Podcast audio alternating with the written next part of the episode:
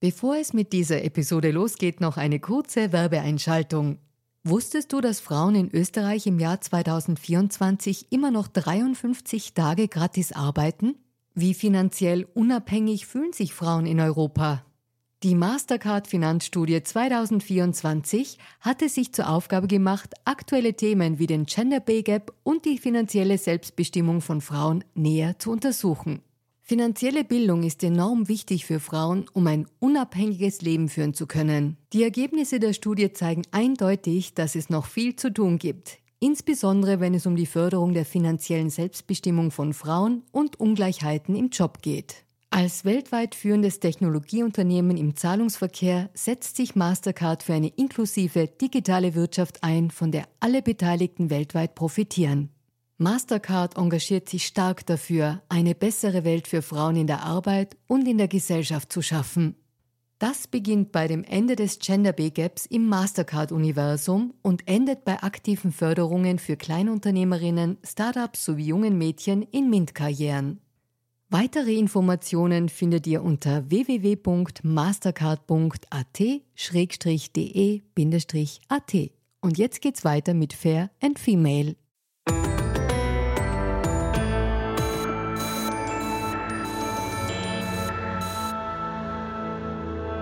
Hallo ihr Lieben, herzlich willkommen bei Fair und Female, dem Gesellschaftspodcast der kleinen Zeitung. Mein Name ist Barbara Haas, ich bin Journalistin und hoste diesen Podcast und wir besprechen heute ein Thema, das zunehmend zum gesellschaftlichen Kampfbegriff zu werden scheint. Und ich verstehe ja nicht immer ganz genau, wo das Problem ist, aber es geht um Wokeness. Und meine heutige Gästin hat dazu eine ganz klare These, nämlich, dass, und das ist auch der Untertitel ihres Buches, das Vogue heißt, und der Untertitel ist, dass eine moralisierende Minderheit unsere Demokratie bedroht. Und darüber möchte ich sehr gerne mit ihr diskutieren. Schön, dass sie Zeit gefunden hat und herzlich willkommen, Zana Ramadani. Hallo, freut mich. Danke für die Einladung. Liebe Frau Ramadani, ich habe Sie jetzt als Gästin angesprochen. Stehe ich jetzt schon unter Wokeness-Verdacht oder lassen Sie mir das noch durchgehen? Nein, also das lasse ich Ihnen natürlich durchgehen. Für mich wäre es lieber, wenn es einfach Gast geheißen hätte. Aber ich gehe da auch gar nicht drauf ein. Also auf solche Diskussionen oder auf Gender-Diskussionen gehe ich gar nicht mehr drauf ein. Darüber ist schon so viel gesagt und auch gestritten worden. Natürlich haben wir auch in unserem Buch das Thema um das zu vervollständigen, mit aufgenommen. Aber an Gendern erstmal ist nichts Schlimmes dran, aber es, es geht ja weiter, dieses Unsinns-Gendern. Und äh, da gebe ich nur ein paar kleine Beispiele, wenn auf einmal aus äh, Samenspender Samenspenderinnen gemacht wird oder aus Frauen nur noch mit Personen mit Uterus oder Menstruationshintergrund gemacht wird, dann haben wir ein Problem. Und darum geht es. Und da entwickelt sich die Gendersprache hin. Ganz abgesehen davon, dass Gendern in der Schule total diskriminierend ist, auch rassistisch ist, weil die meisten Kinder mit Migrationshintergrund, die erst noch die Sprache lernen oder sogar noch andere Zweit-, Drittsprachen haben, gar nicht mit diesem Unsinns-Gendern mehr klarkommen aber ich äh, will mich da gar nicht verlieren. Also ich glaube, jeder hat eine Meinung schon dazu und auch schon viel dazu gehört. Deswegen müssen wir uns da gar nicht so ja. groß konzentrieren. Nein, das müssen wir uns nicht. Ich halte nur einmal geschichtlich noch dagegen. Der Frau von Thomas Mann, Katja Mann, hat auch immer von Gästin gesprochen. Also es dürfte auch grundsätzlich kulturhistorisch durchaus ein Begriff sein. Aber wir wollen uns damit nicht aufhalten. Da haben Sie total genau. recht. Also gehen wir rein ins Thema. Sie haben gemeinsam mit Peter Köpf das Buch Vogue geschrieben und zum Start, damit auch die österreichischen, unsere Hörerinnen und Hörer Sie ein bisschen besser verstehen, lassen Sie uns ganz kurz über Sie sprechen. Sie sind, wenn ich mich nicht verrecherchiert habe, 39 Jahre alt und sind Autorin, waren aber auch Aktivistin, nämlich bei Femen. Das ist eine Gruppe, die heutzutage nicht mehr so ganz im Fokus ist, aber eine feministische Gruppe, die ihren Protest über das Zeigen von nackter Brüste demonstriert hat. Da klingelt es vielleicht bei der einen oder beim anderen. Und sie selbst äh, machten das auch sehr öffentlich wirksam. Das war 2013 bei Heidi Klums, durchaus kritisierenswürdiger TV-Show Germany's Next Topmodel. Also nehme ich an, dass dass Ihnen äh, gesellschaftliche Entwicklung durchaus am Herzen liegt. Was machen denn die Woken-Leute also so falsch?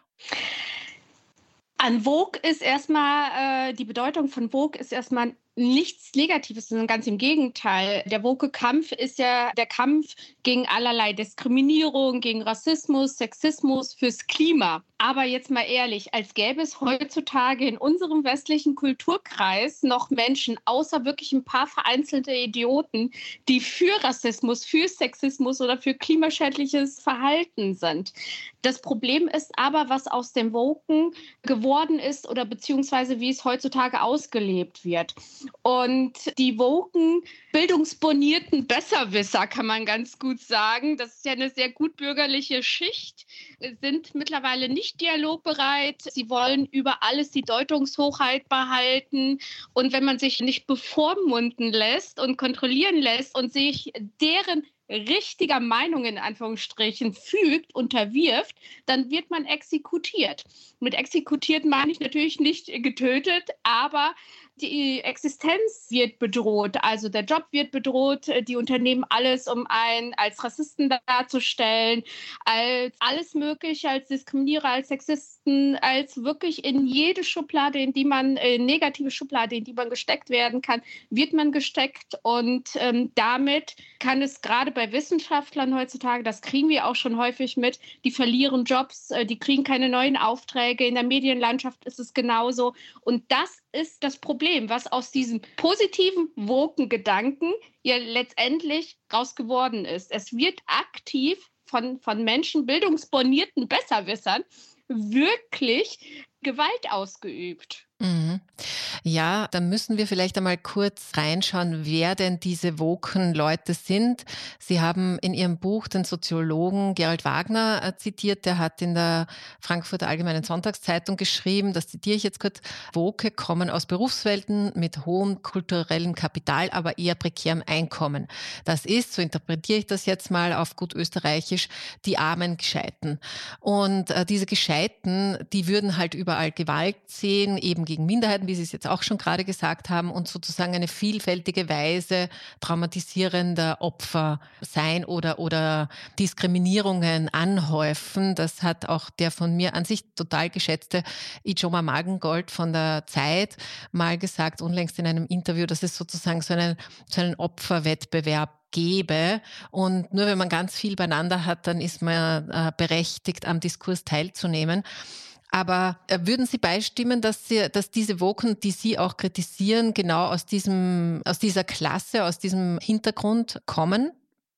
Ich kann Ihnen das zu 100 Prozent bestätigen, dass es genau diese laute Minderheit sind, die unsere Gesellschaft spalten. Also man sieht das ganz gut bei den Genderwissenschaften, bei diesen ganzen Pseudowissenschaften. Man sieht es bei der antikolonialen Identitätstheorie und Wissenschaften, was da passiert und äh, wie damit auch die Gesellschaft gespalten wird. Und das größere Problem ist, dass diese Minderheit, diese Menschen mittlerweile sehr viel Macht haben, weil sie so laut sind und auch ein Fuß durch jetzt zum Beispiel in Deutschland, durch die Grünen, durch die Ampelregierung ein Fuß in der Gesetzgebung, in der Politik haben. Und damit auch an, mit der Gesetzgebung, mit öffentlichen Mitteln, mit äh, Geldern, die wir alle dazu beitragen, mit Steuern und so, die wir bezahlen, unsere Gesamtgesellschaft spalten und auch eigentlich die Mehrheitsgesellschaft damit diskriminieren, weil ich lebe in verschiedenen Blasen. Natürlich lebe ich auch in Blasen, aber ich habe das Glück, dass ich in verschiedenen Blasen lebe. Ich bin genauso mit der Professorin, mit der dreifach Promovierten, mit dem dreifach Promovierten befreundet und im sozialen Kreis, genauso wie ich eine unter meinen besten Freundinnen Bäckereifachverkäuferin ist oder Putzfrau ist. Und wenn ich jetzt hier in Berlin bin, in dieser Blase, in der Akademikerblase, politischen Blase diskutiere, sind das alles so weltfremde, realitätsfremde Diskussionen auf einer ganz anderen Ebene, als wenn ich jetzt zum Beispiel in, meinem, in meiner Heimatstadt auf dem Dorf bin, in Siegen bin und dann mit ganz normalen Menschen spreche, die super gebildet, super intelligent sind, aber ganz normale Realitätsprobleme, Existenzängste haben und die einen täglichen Lebenskampf führen die haben ganz andere Probleme. Die machen sich Sorgen um, um ihren Job, die machen sich Sorgen um das Gesundheitssystem, die machen sich Sorgen, wie sie ihre älter werdenden Eltern und ihre Kinder versorgen können.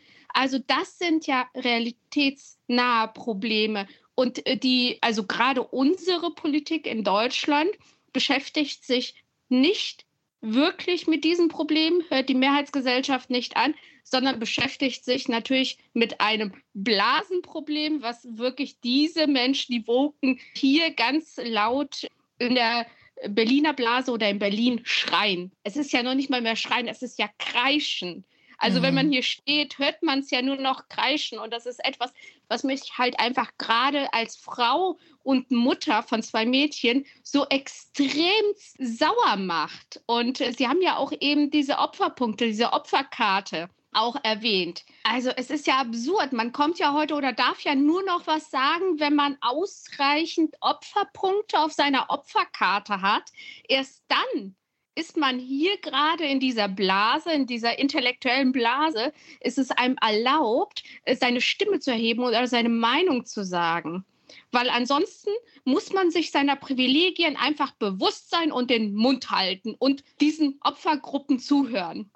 Ja, was Sie da sagen, das finde ich schon recht spannend, auch was Sie über politische Teilhabe sagen. Das ist möglicherweise jetzt in Deutschland ein bisschen noch ein anderes, eine andere Gemengenlage. Die haben wir so in Österreich möglicherweise noch nicht, aber wir werden vielleicht auch noch über das Selbstbestimmungsgesetz reden können, wo das sich tatsächlich dann auch in Gesetze gießt.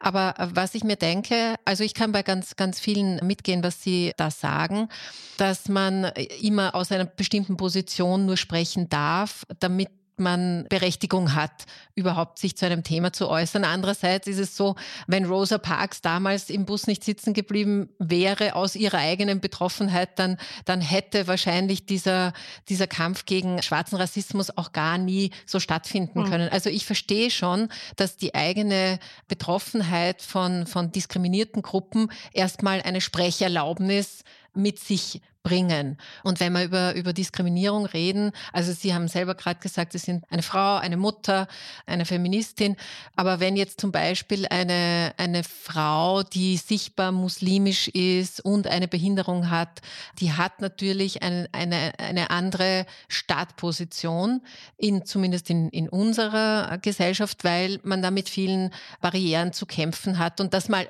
grundsätzlich auszusprechen oder darauf hinzuweisen, ist ja noch nicht verkehrt, oder? Nö, äh, es geht ja nicht darum, dass man das nicht aussprechen darf, sondern ganz im Gegenteil. Also ich selber habe ja hundertprozentigen Migrationshintergrund. Ich bin nicht in Deutschland geboren. Ich hatte das Glück, mit sieben Jahren in Deutschland zu landen und dieses Land als meine Heimat wählen zu dürfen und das auch so verinnerlichen zu dürfen. Aber trotzdem habe ich Migrationshintergrund und äh, werde auch tagtäglich darauf hingewiesen und auch gerade von woken Menschen.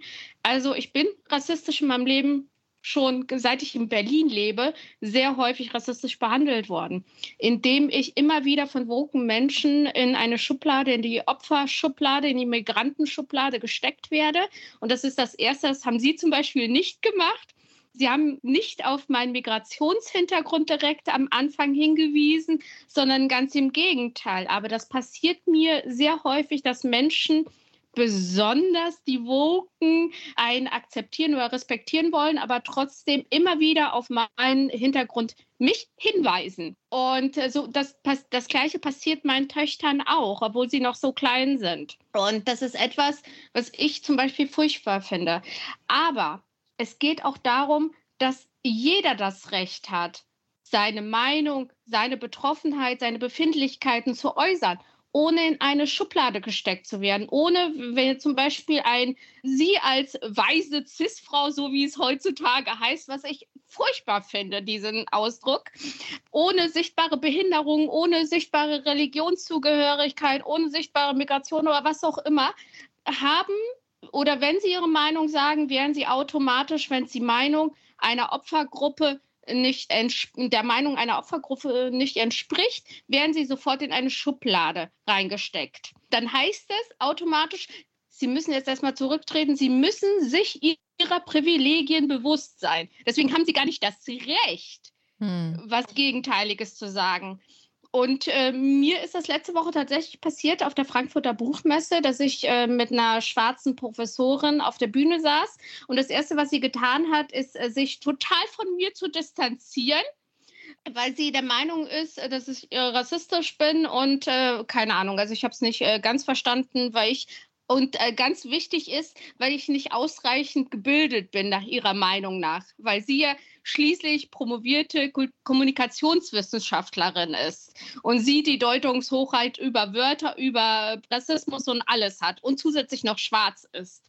Und ich saß dann und äh, sie hat einen rassistischen Ausdruck einen nach dem anderen gebracht gegenüber der Mehrheitsgesellschaft und gegen mich auch selber, weil ich nun mal weiß bin und mir auch meine Stimme dadurch ja, versucht hat zu nehmen. Und das fand ich so furchtbar, dass ich ihr offen auch gesagt habe, dass sie jetzt gerade Gewalt ausübt und sich erstens auch überhaupt nicht mit mir äh, auseinandergesetzt hat.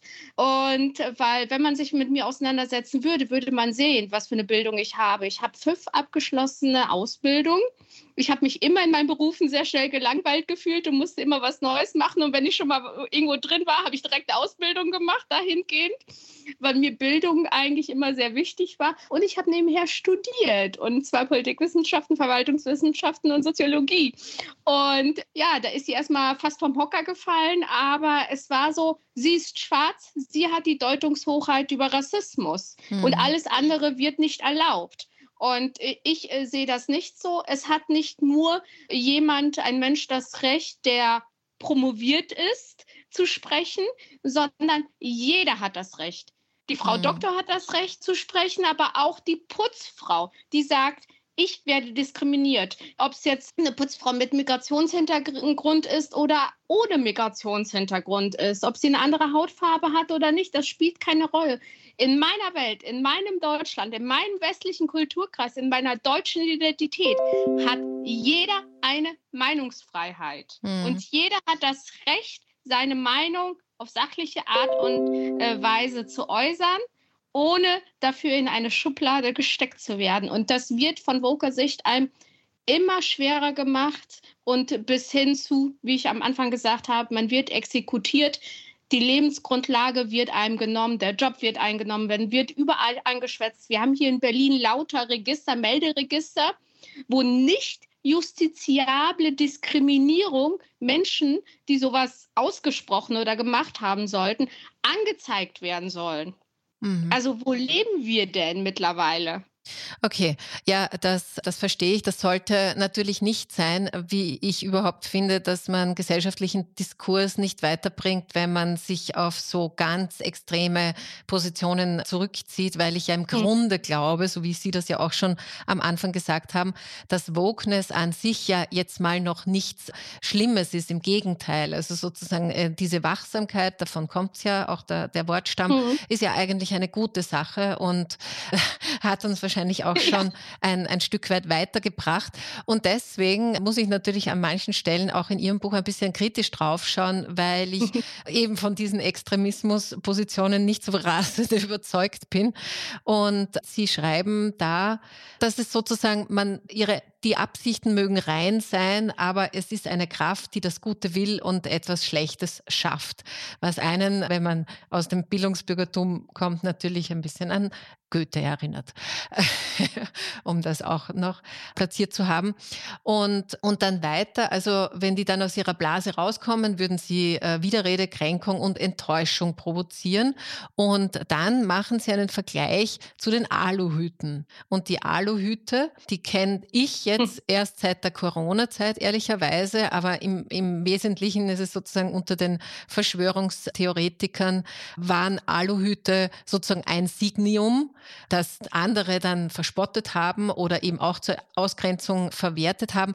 Aber mir kommt es schon ein bisschen tief äh, hochgestapelt oder tief reingegriffen vor, dass man das so vergleicht, weil Sie sagen, Woke exekutieren Menschen, die nicht da mitgehen, aber es, also sind Sie wirklich davon überzeugt, dass es dass es hilfreich ist, solche extremen Wortbilder damit auch zu, zu generieren? Ja, auf jeden Fall. Es muss ja, ich bin nicht dafür da, um äh, Rücksicht oder mit unserem Buch, mit meiner Arbeit bin ich als Aktivistin. Ich bin keine Journalistin, ich bin Aktivistin. Und das werde ich, glaube ich, äh, mein Leben lang bleiben, weil das, ich bin Überzeugungstäterin.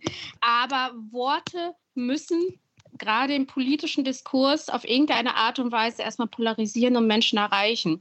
Wir haben auch so in unserem Buch es so geschrieben, dass es wirklich jeder lesen kann. Wir wollten uns nicht wieder auf eine elitäre Blase fokussieren, mit denen man auf einer ganz anderen Ebene diskutiert, sondern es sollte sich jeder mitgenommen fühlen mit realitätsnahen Beispielen, die wirklich auf der Straße sich tagtäglich abspielen und sogar hier noch tagtäglich absurder werden. Also wir, wir könnten jeden Tag unser Buch eigentlich noch ergänzen. Aber realitätsnahe Beispiele, um den Menschen, den Lesern zu zeigen, das, wie es sie auf Dauer beeinflusst und welche Gefahr in dieser Entwicklung liegt. Was das für die Spaltung bedeutet. Und natürlich sind die Querdenker mit den woken, gewaltbereiten Aktivisten zu vergleichen. Weil auch Querdenker haben, wollen ja nur die Deutungshochheit haben und lassen ja gar nicht mit, mit sich diskutieren. Hm. Deswegen ist das ja eigentlich zu vergleichen, genauso wie Islamisten. Das ist alles verschiedene Seiten einer Medaille. Es ja, ist immer die Deutungshochheit, kein Dialog, der entstehen kann, Menschen, die sofort in eine Schublade gesteckt werden. Genauso wie die Querdenker sind die Woken auch eine Minderheit, leider durch die digitale Welt eine sehr laute Minderheit und sehr sichtbare Minderheit. Aber die Mehrheitsgesellschaft ist nicht so. Dadurch, dass aber die Politik auf diese, diese Grüppchen, diese Blasen so eingeht und momentan oder seit längerem ist es nun mal die Woke-Blase, fühlt sich die Mehrheitsgesellschaft nicht mehr mitgenommen, nicht mehr ernst genommen und bevormundet. Und dann passiert nämlich da, da kommt die Gefahr unserer Demokratie, sie wählen Alternativen. Parteien hinter der Politik, die sie, auf die sie, ja, die sie eigentlich nicht wollen. Aber Protestwahlen müssen wehtun. Und mhm. deswegen wählen sie, sieht man ja in Bayern, deswegen hat die AfD so viel Zustimmung bekommen. Wäre das alles gar nicht, hätte die äh, Ampel oder unsere Politik sich mehr der Mehrheitsgesellschaft auch zugewendet und sie nicht so bevormundet und würde sie nicht so verspotten, zum Teil ist es ja auch verspotten, dann würde die Mehrheitsgesellschaft keine nicht nach Alternativen suchen, sondern sie würde sich für Parteiprogramme interessieren, sie würde Stamm, sie würden Stammwähler behalten. Mhm. Aber das ist eben die, die Gefahr, wo, worüber wir auch sprechen in dem Buch, was wir versuchen sehr offen darzulegen und sehr ausführlich darzulegen, dass darin die Gefahr liegt und auch die Spaltung der Gesellschaft li liegt. Und das wollen wir nicht hinnehmen. Und vor allem ich möchte es nicht hinnehmen. Als Frau, als Frau mit Migrationshintergrund, als Mutter von zwei Töchtern. Mhm. Ja, ich, ich verstehe schon, was Sie meinen, auch mit dieser Spaltung. Andererseits, und ich bin ja keine Aktivistin, deswegen bin ich vielleicht ein bisschen um einen moderateren Ton bemüht. Das ist jetzt, was ich da jetzt noch gelesen habe, das ist jetzt nicht von Ihnen beiden ein Zitat, sondern Sie zitieren die Politologin Ulrike Ackermann. Und das hat mhm. mich jetzt schon auch noch mal ein bisschen schockiert, weil die wiederum vergleicht sozusagen die Identitätspolitik von rechts, also die streben ein homogenes Volk an, dann den politischen Islam. Sie selbst haben gerade vorher die Islamisten ins Treffen geführt, sozusagen im Kampf gegen den ungläubigen Westen und dann von links die weiße patriarchale kolonialistische Täterschaft und diese und die die Wokeness wäre sozusagen militant auf dieser link linken Seite, wobei links und woke ist ja auch ein nicht immer ein ähnlicher Begriff, aber wenn ich mir denke, wir haben jetzt gerade wieder islamistische Attacken, denen wir als Welt irgendwie umgehen müssen und da sterben auch Menschen. Und insofern ich verstehe die Rage, sozusagen man möchte sich ge gegen diese Richtung vielleicht wehren, aber ist es führt es wirklich zu einem Ziel, zu sagen, man, man, also man spitzt das so zu. Und Sie haben vorhin schon gesagt, es braucht Polarisierung, sonst werden die Menschen nicht wach. Haha, auf der anderen Seite. Aber, aber ich, ich würde ich würde da schon Bedenken haben, so in diesen, in diesen harten Diskurs zu gehen. Bin ich da, bin ich da zu weich? Hm. Nö, das ist Ihre Art, äh, Diskus Diskurse zu führen, Diskussionen zu führen, aber ich sehe Sie jetzt nicht als äh, zu weich, sonst würden Sie ja nicht mit mir sprechen. sonst hätten Sie ja von vornherein gesagt, oh nee, die nicht. Furchtbar und hätte mich, hätten mich in eine Schublade gesteckt. Ich bin einfach der Meinung, dass es erlaubt ist und wir führen es ja auf eine sachliche Art und Weise. Versuchen wir zumindest. Mhm. Es ist ja auch meine Art des Schreibens und der Kommunikation. Ich schreibe oder ich führe meine Vorträge so, wie ich jetzt mit der Nachbarin oder mit meiner Freundin spreche ich versuche immer auf Augenhöhe mit jemandem zu sprechen. Und wenn es dann ab und zu mal emotional ist, dann ist es auch gut so. Vielleicht verstehen dadurch auch die Leser, dass es uns wichtig ist oder dass, dass äh, mir dieses Thema am Herzen liegt. Ich will nicht kontrolliert sein. Ich, ich bin nicht kontrolliert in der Hinsicht. Wenn mich etwas betrifft, dann möchte ich so reden können, wie ich es mache. Und da möchte ich auch gehört werden. Und natürlich ist es halt auch häufig so, dass man Sachen einfach sehr komprimiert, zugespitzt wiedergeben muss. Jetzt in Büchern. Wir haben tatsächlich über das Doppelte geschrieben und mussten so stark kürzen. Deswegen mussten wir wirklich sehr zugespitzt an manchen Stellen schreiben, weil wir da so leicht Ärger mit dem Verlag bekommen haben und die gesagt haben, nee, jetzt können wir nicht drucken, das ist zu teuer, das ist zu viel Text. Deswegen äh, darf man das nicht so eng sehen, dass wir manchmal wirklich zugespitzt äh, geschrieben haben. Aber wissen Sie, diese Zuspitzung und dieses Buch haben doch jetzt dafür, äh, hat doch jetzt dazu geführt, dass wir beide miteinander sprechen. Wir hätten wahrscheinlich äh, uns nie kennengelernt, nie über dieses Thema gesprochen. Ich hätte dadurch auch gar nicht die Möglichkeit gehabt, auch neue Zuhörer oder Menschen zu erreichen, die sich bis jetzt noch gar nicht damit auseinandergesetzt haben. Wir sagen auch, wir haben nicht die Lösung für uns alle. Unser Lösungsansatz ist, dass, dass wir den Menschen, jeden begreiflich machen müssen, dass jeder das Recht hat, zu reden und seine freie Meinungsäußerung zu nutzen, ohne dafür die Existenz bedroht zu bekommen, ohne dafür Gewalt zu erfahren und ohne dafür in eine Schublade gesteckt zu werden. Wenn etwas justiziabel ist oder nicht, das entscheiden unsere Gerichte. Dafür, wir haben auch in Österreich ein super Rechtssystem. Man kann sich wehren, wenn man beleidigt oder bedroht wird. Aber bei nicht justiziablen Sachen kann man sachlich bleiben. Und ich glaube schon, dass wir zum Teil oh, doch eigentlich schon sachlich geblieben sind. Vielleicht manchmal zu emotional auf meiner Seite, aber sachlich. Also an der Stelle gibt es tatsächlich einen Unterschied zwischen Österreich und Deutschland. Wir haben diese Liste mit nicht äh, justiziablen Dinge nicht. Und das Allerschlimmste, unter Anführungszeichen, was bei uns passieren kann, ist ein heftiger Shitstorm, den man bekommt, wenn man sozusagen sich mit der einen oder anderen Gruppe oder Blase anlegt, wo ich sage, auch nicht super. Shitstorms sind auch eine Art von Gewaltausübung, aber ist natürlich ja. auf der anderen Seite nicht vergleichbar mit dem radikalen Islam oder mit rechtsnationalen Aktionen, die wirklich Menschen gefährden, absichtlich gefährden.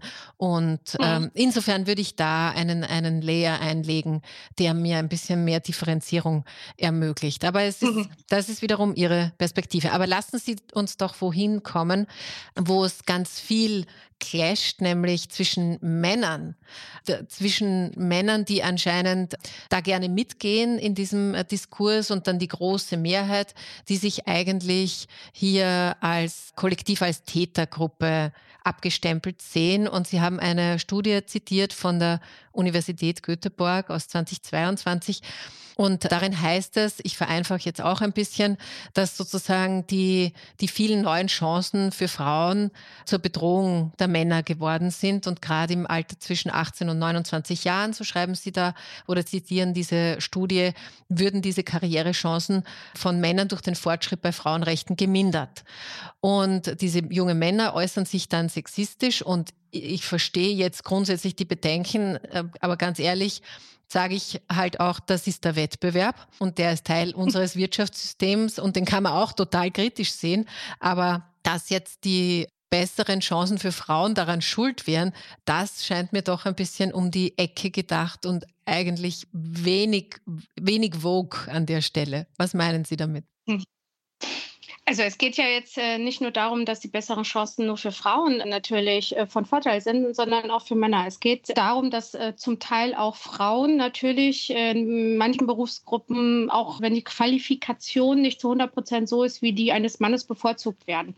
Aber wir gehen jetzt seit letztem Jahr, seit 2022 gibt es gerade bei der Wissenschaftsförderung ja nochmal was anderes. Und zwar sollen nicht nur gesondert Frauen gefördert werden, jetzt in der Wissenschaft, in äh, karrieremäßig, sondern es sollen seit wirklich seit Sommer 22 werden nicht nur mehr Frauen extra gefördert, sondern im besonderen Blick liegt auf äh, vieles anderes, was Gleichstellung angeht. Und zwar Gleichstellung aller Personen mit unterschiedlichen Geschlechtern, mit unterschiedlichen Hintergründen, Erfahrungen, Eigenschaften wie Geschlecht, geschlechtliche Identität, sexuelle Orientierung und dann ethnische Herkunft, Nationalität und äh, sogar Behinderung und äh, nicht nur Religion, sondern auch eine Weltanschauung. Und also man merkt schon bei den jüngeren Männern, wie Sie eben äh, auch zitiert haben, dass der Sexismus äh, größer wird. Dass, äh, diesen Sexismus äh, stelle ich bei älteren Männern auch in der äh, Businesswelt. Ich, ich habe einen eigenen Startup und bin auch in dieser Blase auch leider beheimatet mittlerweile. Von älteren Männern gar nicht, sondern ich merke, das Negative bzw. der Frust bei diesen Jungs wächst. Natürlich kann man sagen, ist was Wirtschaftliches, ne? also Karriere einerseits bin ich dafür, aber andererseits äh, finde ich mittlerweile ist es ein großes Problem, was daraus gemacht wird. Also, also wie weit es geht, Quotenregelungen und ich denke, dass es mit eine Ursache ist, nicht der Feminismus, nicht die Frauen, dass die äh, mehr Karriere machen wollen oder machen, sondern wie sich das im Alltag auf der, äh, nehme ich jetzt wieder der Berliner Blase, weil ich lebe hier. Das ist immer ganz gut, wenn man in so einer Blase, in so kleinen Beispielen redet, wie sich das da entwickelt und welche Frauen dann auch wirklich gefördert werden. Und wie schon gesagt, das ist wieder nicht die Frau mit Migrationshintergrund oder nicht mit die Frau, äh, die aus einer bildungsfernen Familie kommt, sondern das sind Frauen, die doch sehr, sehr privilegiert in diese Position reinrutschen und ja, die auch teilweise qualifizierteren Männern es gibt viele, die nicht qualifiziert sind, die bis jetzt die Jobs ausgeführt haben, aber die auch zum Teil qualifizierten Männern wirklich die Jobs streitig machen bzw. wegnehmen, obwohl sie äh, schlechter qualifiziert sind, nur weil sie Mann sind. Und das ist in meiner Welt ist das wirklich, äh, auch in meinem Verständnis vom Feminismus, ist das nicht fair. Ja, das verstehe ich und es erstaunt mich gleichzeitig, dass es offenbar tatsächlich eine Quotenregelung gibt in Deutschland, die nur das Geschlecht und nicht die Qualifikation beinhaltet. Naja, man sagt ja immer, bei gleicher Qualifikation werden Frauen bevorzugt. Wurden sie bis vor kurzem. Jetzt werden aber nicht Frauen mehr bevorzugt. Das ist ja etwas, was ich äh, sage, eben gesagt habe. Wir können es tagtäglich, könnten wir unser Buch immer wieder aktualisieren, weil es immer verrückter wird sondern alle Personen, also geschlechtliche Identität, äh, Hintergründe, Erfahrungen, Eigenschaften, sexuelle Orientierung. Ich weiß, da, ich weiß nicht, was das für eine Rolle in der Wirtschaft spielen soll, in einem Vorstandsjob, wer welche sexuelle Orientierung hat. Aber das sind alles Eigenschaften, die mit bei einer Bewertung mit einfließen. Und jetzt wird es richtig verrückt. Die Feministin, die bis jetzt eigentlich dafür gekämpft, oder wir alle, die dafür gekämpft haben, dass wir Frauen auch in der Wirtschaft natürlich gleichgestellter werden. Jetzt auf einmal rücken wir hinter, hinter Männern die sich, die ankommen und sagen, ja, aber ich habe doch auch mehr Opferpunkte als du. Ich habe die und die sexuelle Orientierung. Ich äh, fühle mich heute als non-binär, morgen fühle ich mich als Frau, übermorgen als was weiß ich was. Und habe eine, äh, diese und diese Weltanschauung, dass doch wieder immer mehr patriarchale Strukturen verfestigt werden und letztendlich doch wieder Männer an den Positionen, die eigentlich für Frauen gedacht waren, sitzen. Also es wird wirklich von Tag zu Tag absurder. Das konnten wir so noch nicht richtig in unserem Buch verarbeiten. Aber das ist, aber, aber das sind Fakten. Das gibt's, das ist belegbar. Ich war, ja, ist das? Das ist auch in der Wirst, in, äh, also in der Medienlandschaft, wenn es um Filmförderung geht, wenn es um Wissenschaftsförderung geht, das können Sie alles nachlesen. Das ist, äh, das sind diese Diversitätschecklisten. Aha, okay. Da, da kann ich jetzt um Inklusion, da geht es um alle sollen mitgenommen werden.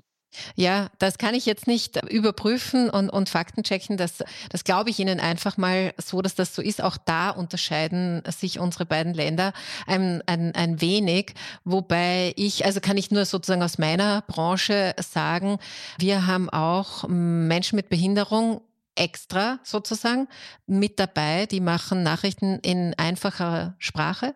Und ich empfinde das als in vielerlei Hinsicht als große Bereicherung, nicht nur im Team, und damit auch einen gesellschaftlichen äh, Standpunkt und eine Perspektive zu haben, sondern tatsächlich auch als Medium Dinge anzubieten, um, um andere Menschen zu erreichen.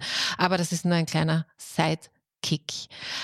Aber reden wir doch noch weiter ein bisschen von, ich habe einen Punkt ganz spannend gefunden, da ging es um politische Teilhabe und dass sich die Frauen immer so drüber mokieren, dass sie da nicht dabei sind. Und, und ähm, schreiben sie in ihrem Buch, also auch wieder mit Zitaten, ich habe das jetzt, ich glaube, ich habe es mir aufgeschrieben, aber so im Grunde sagen sie, na ja, aber politische Teilhabe ist halt nicht nur ein Gut, das einem so gegeben wird, sondern das muss man sich halt auch erkämpfen, muss man halt auch dabei sein. Und dann sollte man von feministischen Tanzkurs sozusagen rauf, also rüber in die politische Gestaltungsmacht. Und das habe ich ein bisschen zynisch gefunden, weil meine Erfahrung aus, aus vielen Jahren feministischer Beobachtung der Gesellschaft halt eher das sagt, dass Frauen, die von der Politik nicht betrachtet werden wie alleinerziehende Frauen, Frauen mit äh, viel Kehrarbeit, mit prekären Jobs, weil sich das alles mit Teilzeit, weil sich äh, Vollzeit nicht ausgeht, die werden, also die haben keine Ressourcen, um jetzt auch noch in die Politik einzusteigen. Das ist halt auch eine, vielleicht akademisch kann man das schon so sagen und sagen, naja, wenn ihr wollt, dass es so nach eurer Meinung oder nach eurem Befinden gemacht wird, dann seid halt dabei. Aber das ist, das ist doch auch eine Verkennung von realen Umständen. Ich bin ja seit 2000, äh, also ich äh, verstehe, dass Sie das äh, zynisch sehen, aber ich äh, sehe es eben nicht so, sondern ich bin Praktikerin. Also ich habe 2010, nachdem ich äh, Ende 2009 meine deutsche Staatsbürgerschaft gekriegt habe, habe ich 2010, äh, da hatte ich noch keine Kinder, habe ich mit Politik angefangen, bin in die CDU eingetreten. Und ich habe die Ochsentour sozusagen gemacht. Also Wahlkampf, Flyer, ich weiß nicht wie viel Stunden ich in meinem Leben schon an Flyer verteilt habe oder Waffeln gebacken habe oder sonst was. Aber das ist es nun mal so und das machen die Jungs eigentlich auch. Das müssen die Jungs rein theoretisch, außer man hat so viel Glück und wird durchgeschoben, müssen das auch machen. Und ähm, ja, ich, geh, äh, ich äh, stimme Ihnen zu wenn es äh, darum geht, dass Frauen, eine Alleinerziehende, aber auch ganz normale Mütter, die nicht alleinerziehend sind, das nicht mitmachen können oder nicht mitmachen wollen, weil die Erziehungsarbeit liegt nochmal hauptsächlich an uns. Nur die Frage ist, wenn wir nicht mehr werden, auch in dem politischen Alltag nicht mehr werden und, nicht lauter werden. Wie soll sich etwas ändern? Wir können doch nicht von den, von den Kerlen erwarten, dass die auf einmal alles von uns bereit, äh, vorbereiten oder dass sie sagen, ja klar, ich bin mit einer 50-Prozent-Regelung in der Partei einverstanden mit der Quote wenn wir doch nur Mitgliedsfrauen, 20 Prozent ja zum Beispiel in der CDU ungefähr haben. Was rechtfertigt das, wenn man die reinen Zahlen sieht? Es ist unfair und es ist nicht richtig. Ich plädiere immer an alle Frauen, auch gerade an uns Müttern, entweder direkt in die Politik zu gehen, Anteil dazu beizutragen, dass sich wirklich was für uns ändert und oder gleichzeitig unserem, gerade unsere Mädchen so zu erziehen, dass sie mitmachen oder dass sie diese Hindernisse einfach überwinden und vor allem auch gar nicht, äh, also im privaten Kreis, im sozialen, im Alltagskreis nicht zulassen. Ich sage das mal so als kleines Beispiel. Wenn ich äh, meinem Kerl zu Hause zehnmal sage, bringst du den Müll runter und er beim elften Mal immer noch nicht den Müll runterbringt, ich den aber androhe, was ich tatsächlich schon gemacht habe, dass ich den Müll nehme und auf seine Seite des Bettes draufschmeiße und er dann vielleicht, dann macht das, seitdem funktioniert es. Weil er ganz genau weiß, okay, die meint es ernst. Und so müssen wir, das ist zwar ein kleines, lustiges, dummes Beispiel, aber diese Alltagsgeschichten hat jeder von uns, wo das funktioniert. Und diese Alltagsgeschichten müssen wir auch raustragen, also auch in die Politik raustragen, um hier was zu ändern. Sorry, die Feministin vor uns, eine Alice Schwarzer und ihre Schwestern, die haben so viel für uns erreicht. Das haben sie aber nicht getan, indem sie einfach nur gesagt haben, wir brauchen jetzt eine Quote und von zu Hause gemeckert haben und nur geheult haben. Sie sind auf die Straßen gegangen, sie haben was geändert. Und so muss es auch leider wieder passieren, weil wir einfach äh, merken, patriarchale Strukturen setzen sich immer mehr durch. Und wir müssen auch die nächste Generation an Mädchen gleichwertiger und selbstbestimmter erziehen und sie nicht noch in irgendwelchen sexistischen, patriarchalen Kram äh, noch weiter fördern, sondern von klein auf denen beibringen, dass sie genauso alles können und vor allem auch müssen wie die Jungs. Aber an der Stelle würde ich gern nachfragen, wie die Wokeness dabei stört, das zu tun weil ich habe auch zwei Töchter und ich würde Ihnen da total beipflichten, dass man sozusagen diese, Res diese Resilienz, sage ich mal, oder diese Durchsetzungskraft und mit Niederschlägen dann auch umgehen zu lernen, dass man das natürlich von klein auf irgendwie mitgeben muss, dass das zu einem Teil dazugehört und dass es aber on the long run natürlich gut ist für das eigene Leben und für die eigene Selbstbestimmung. Aber warum stört uns denn die Wokeness an der Stelle? Also das ist, ich denke mir, ja, also okay, gut, Männer und Frauen sind sozusagen die größten Gruppen und insofern ist die Machtaufteilung da vielleicht am relevantesten. Aber ich bin ja deswegen nicht gegen Einbindung von Menschen mit Behinderung oder muslimischen oder oder oder oder schwarzen Menschen. Also das ist ja das das wiederum finde ich, das tut mir doch nicht weh als Feministin, oder? Nein, auf keinen Fall. Ich bin auch alles andere und Peter auch alles andere als gegen die Einbindung von irgendwelchen Menschen. Es geht darum, dass je mehr Opferpunkte man dieser Opferkarte Diversity-Liste hat, desto wahrscheinlicher ist es, dass man bevorzugt wird. Und Gleichstellung, Inklusion von allen bedeutet Inklusion von allen. Und in der Wirtschaft sollte doch die Leistungsbereitschaft oder die Leistung zählen und weniger das, was man an Weltanschauung oder Sexualität hat, sexuelle Orientierung hat oder welche Hautfarbe. Ich möchte einfach, dass wir weg davon kommen, dass wir Menschen als Menschen betrachten und nicht zusehen, ja, aber wir brauchen jetzt noch einen muslimischen Behinderung Grad 50, unter 50 geht nicht. Und wenn wir den haben, ach ja, da ist ja einer, den können wir nehmen. Was hat er drauf? Ja, den können wir nehmen, das passt schon. Also es ist, man denkt, das wäre Satire, aber so spielt es häufig gerade wenn es um Förderung geht, bei den Filmen geht, bei Shows geht, Wissenschaftsförderung geht, dahin gehen wir immer mehr. Wenn wir uns die Kunst nehmen, es kann doch nicht sein, dass Kunst bevorzugt wird, nur weil die marginalisierte Gruppe besonders viele Punkte hat. Wie soll in der Hinsicht Kunst noch entstehen? Und Kunst ist Kultur, Kultur ist Gesellschaft. Das kann doch alles gar nicht äh, sein. Und ich möchte auch nicht, wenn ich mich irgendwo bewerbe, erst darlegen müssen, was ich alles an Migrationsgeschichte habe, soziale, ethnische Herkunft, Sexualität. Ich möchte nicht preisgeben müssen, mit wem oder wie ich gerne Sex habe. Mhm. Aber wir, wir gehen dahin und das ist so dieses, diese woke Sache. Und da führt es nun mal, gerade wenn es um Förderung geht und um hohe Positionen geht, hin.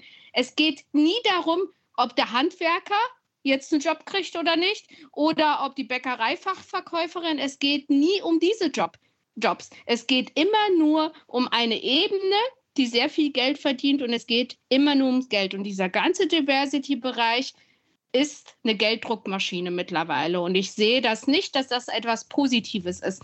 Wenn es um Opferpunkte geht, habe ich besonders viele Opferpunkte. Ich bin Frau, ich bin Migrantin, ich bin tatsächlich behindert. Ich habe eine Hörbehinderung. Ich höre mit einer, äh, nur mit einem Ohr. Ich bin Mutter, ich bin nicht alleinerziehend, aber ich bin Mutter. Ich äh, bin voll berufstätig. Ich hatte nicht einen Tag und das als Selbstständige, ich hatte nicht einen Tag Mutterschutz. Also ich glaube, ach, muslimischer Hintergrund, den habe ich auch noch vergessen. Also ich habe da schon ein paar Punkte, aber ich möchte diese Punkte nicht immer darlegen müssen, um das Recht zu haben, irgendeinen Job zu kriegen oder das Recht zu haben, überhaupt meinen Mund aufzumachen, ohne in eine Schublade gesteckt zu werden.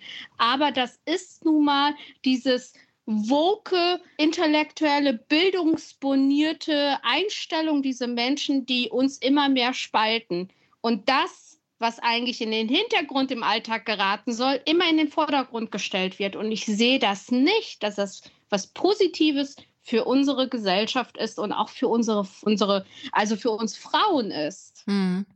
Also in Österreich ist es, glaube ich, dann doch noch ein Stück weit konservativer, dass ich da ähm, durchaus kämpferisch auf einer anderen Seite wäre, weil ich glaube, die hohen Positionen, also ich kenne sie immer nur von diesen äh, CEO und, und Geschäftsführungspositionen, weil Sie ja gesprochen haben von Positionen, die viel Geld bringen.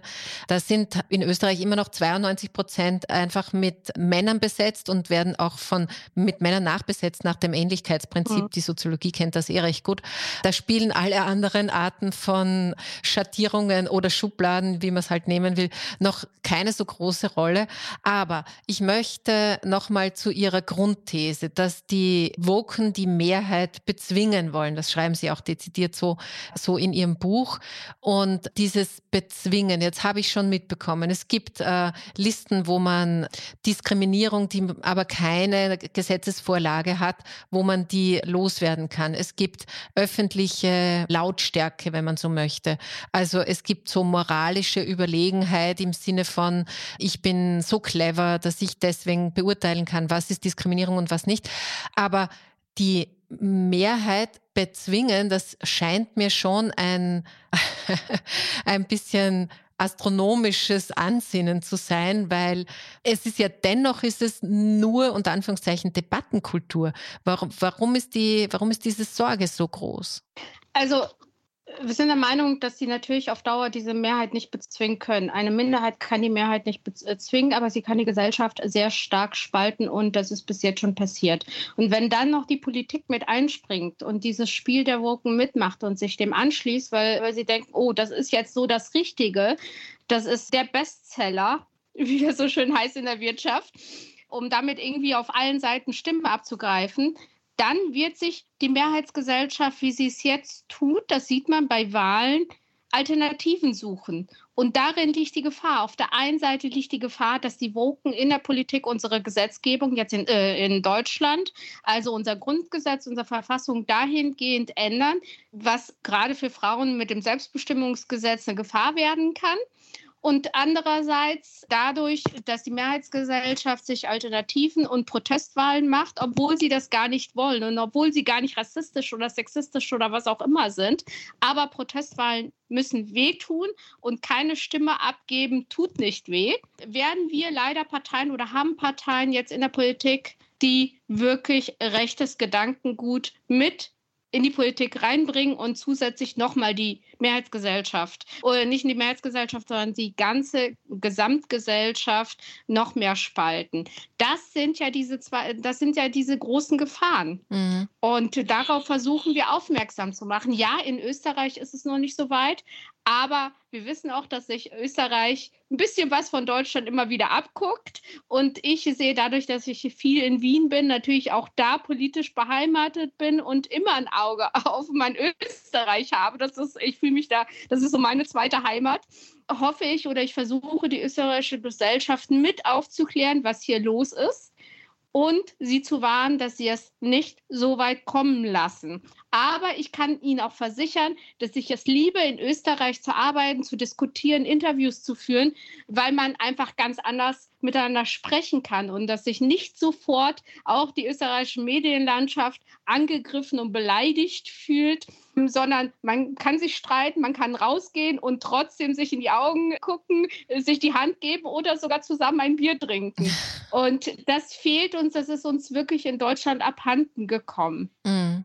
Wobei an einem Punkt sind wir doch quasi gleich gezogen. Wir haben noch nicht das Wahlergebnis dazu, aber natürlich in den Umfragen liegt die deutlich rechtsnationale FPÖ weit bei Weitem an erster Stelle von allen Parteien. Und ich war unlängst erst auf einer Veranstaltung.